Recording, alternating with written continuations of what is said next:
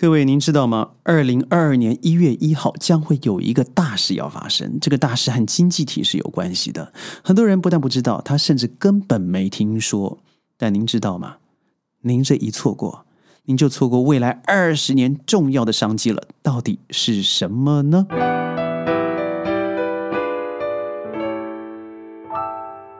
欢迎各位加入今天的宣讲会，我是轩。那答案就是 RCEP，在明年的一月一号就要正式的签署，而且生效了。您听了以后说啊，RCEP 是什么？就是如此哦。很多人叫我宣半仙，为什么？我在过去十几二十年所预测的未来世界教育经济上的发展，尤其一些地缘政治上的问题。在这几年来，都陆续的发生了。尤其如果您学政治学、心理学，或是教育心理学、商用心理学，你会发现在过去这二零一九、二零二零到今年为止，好像从来没那么精彩过，而且好像都用上了。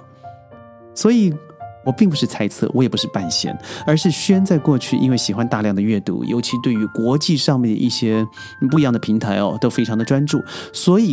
我在二十年前就预估了现在的画面，而现在成真了。说个例子，我现在在的位置是马来西亚，但轩本来第一个落脚点是新加坡，我辗转到了印尼、泰国，最后选择了马来西亚。我说过，当初的决定很简单，就是因为他的工作证是最容易办下来的，这是事实。现在是吗？我不知道，因为我已经不需要了。但二十年前，我怎么会做这么大的决定？当时。我们不是超英赶美吗？一定要到美国、英国、日本、新加坡，你才会觉得有点出息。而当初轩有一个非常好的 offer，一个工作的机会是到北京，或者是在台湾的一个音乐公司啊，制作一个蛮大型的一个活动，也是现在呃大家一定都会用到的，叫做 MP3、MP3 的音乐转化数位化，音乐从原来的类比到数位的过程。而我选择东南亚，就是我看到的景天。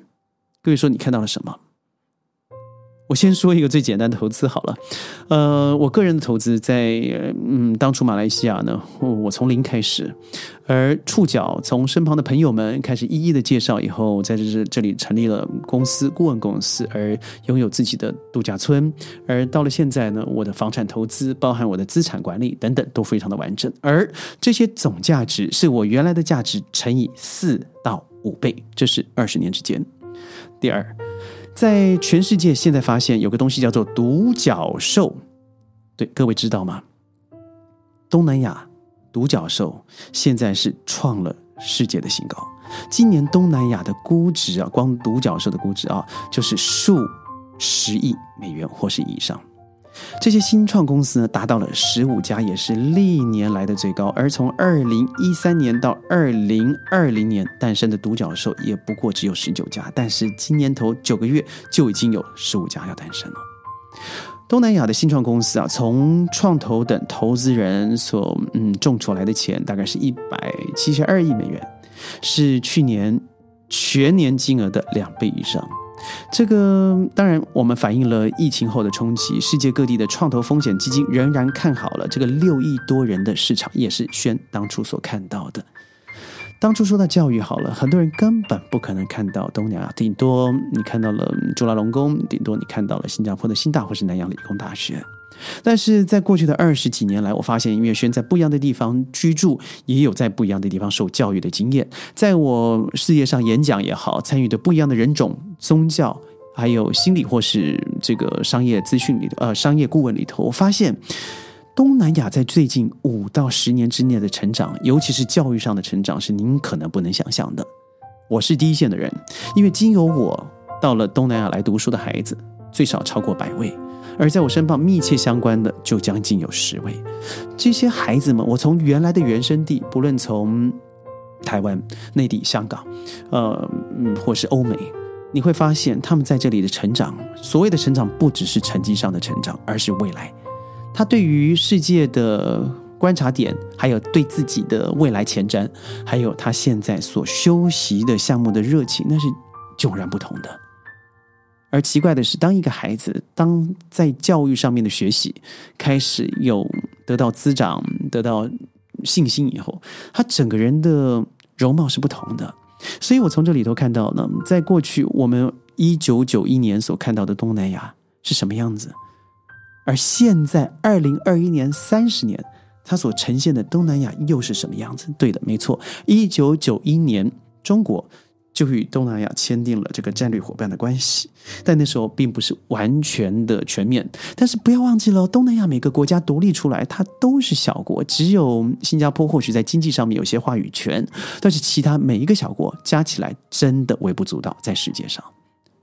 但各位好好想想，世界上哪个区域民族如此不同，宗教差异甚巨？人种、语言与教育和文化上面这么样的反复，只有东南亚。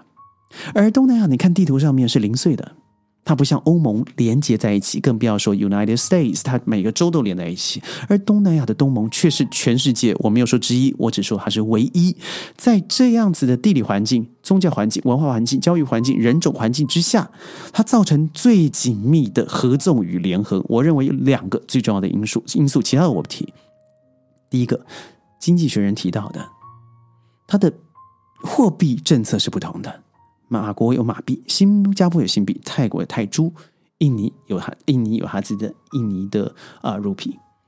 这代表彼此之间虽然不能够做完整的呃这个货畅其流，因为有汇币上的汇率呃换汇美金的关系，但是在遇到危机，譬如说一九九七二零零八年的时候，它有自己很好的一个缓冲时间。也就是说，货币虽然被动，但却成为了一个主动保障的关系。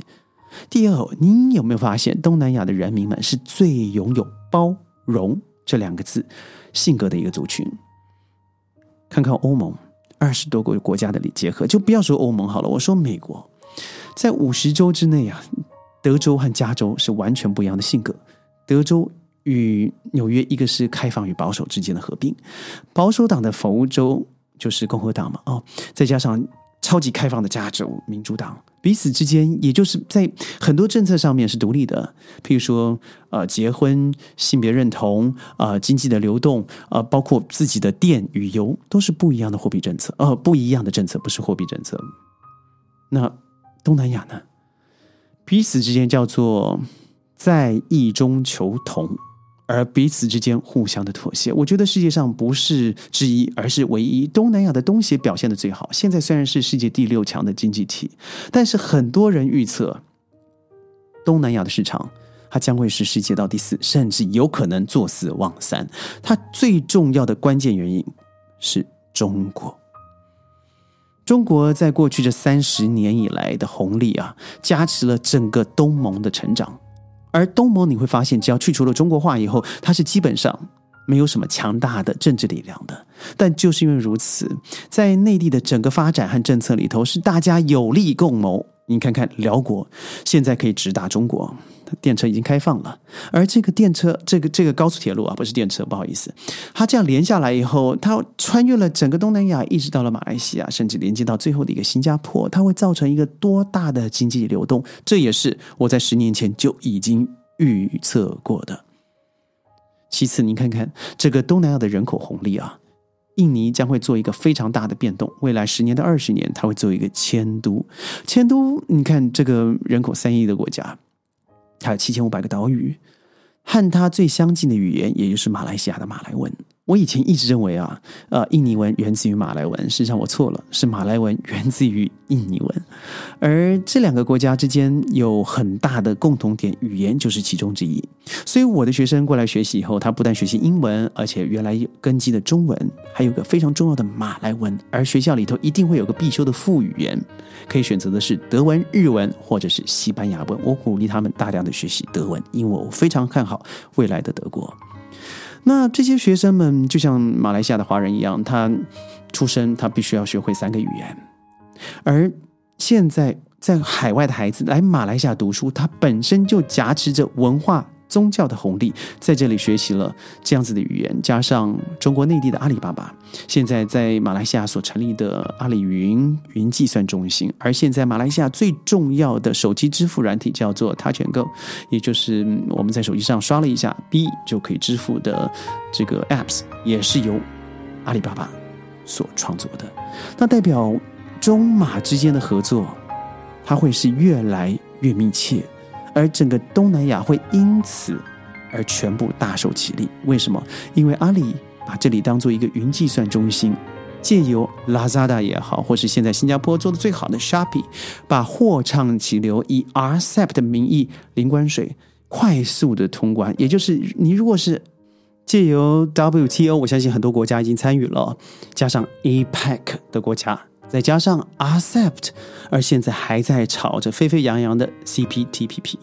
如果您都是最大公约数，我告诉你，那你将会是一个非常重要未来的新兴国家。如果全世界现在要看中国对于这个“一带一路”所谓的经济侵略，应该要好好看看的，就是东盟与中国的关系，在过去的三十年是怎么一起壮大的。再想想，今年东南亚估值达十亿美元或以上的独角兽新创公司高达十五家，是历年最高。想想这件事情，一个人要指着别人的名鼻子骂是非常容易的，但是听其言，观其行。看看过去的三十年，不是每个人都拥有三十年或是乘以二的年纪或时间，但是中国与东南亚以这样的方式达到一个最大的互惠商机，这不是全世界都应该学习的吗？所以哦，如果您现在还不好好的观察这个区域，那您未来的二十年，您真的会缺乏一个让自己口袋好好的膨胀。让教育好好的升华，让自己的生活进入到另外一个高处的可能。看看轩过去的二十年，但我非常期待未来的二十年。宣讲会每天十五分钟，在云端和你分享世界的大小事。我是轩，记得一定要强烈推荐，强烈推荐，对我们来讲是最好的鼓励了。我们明天见，拜拜。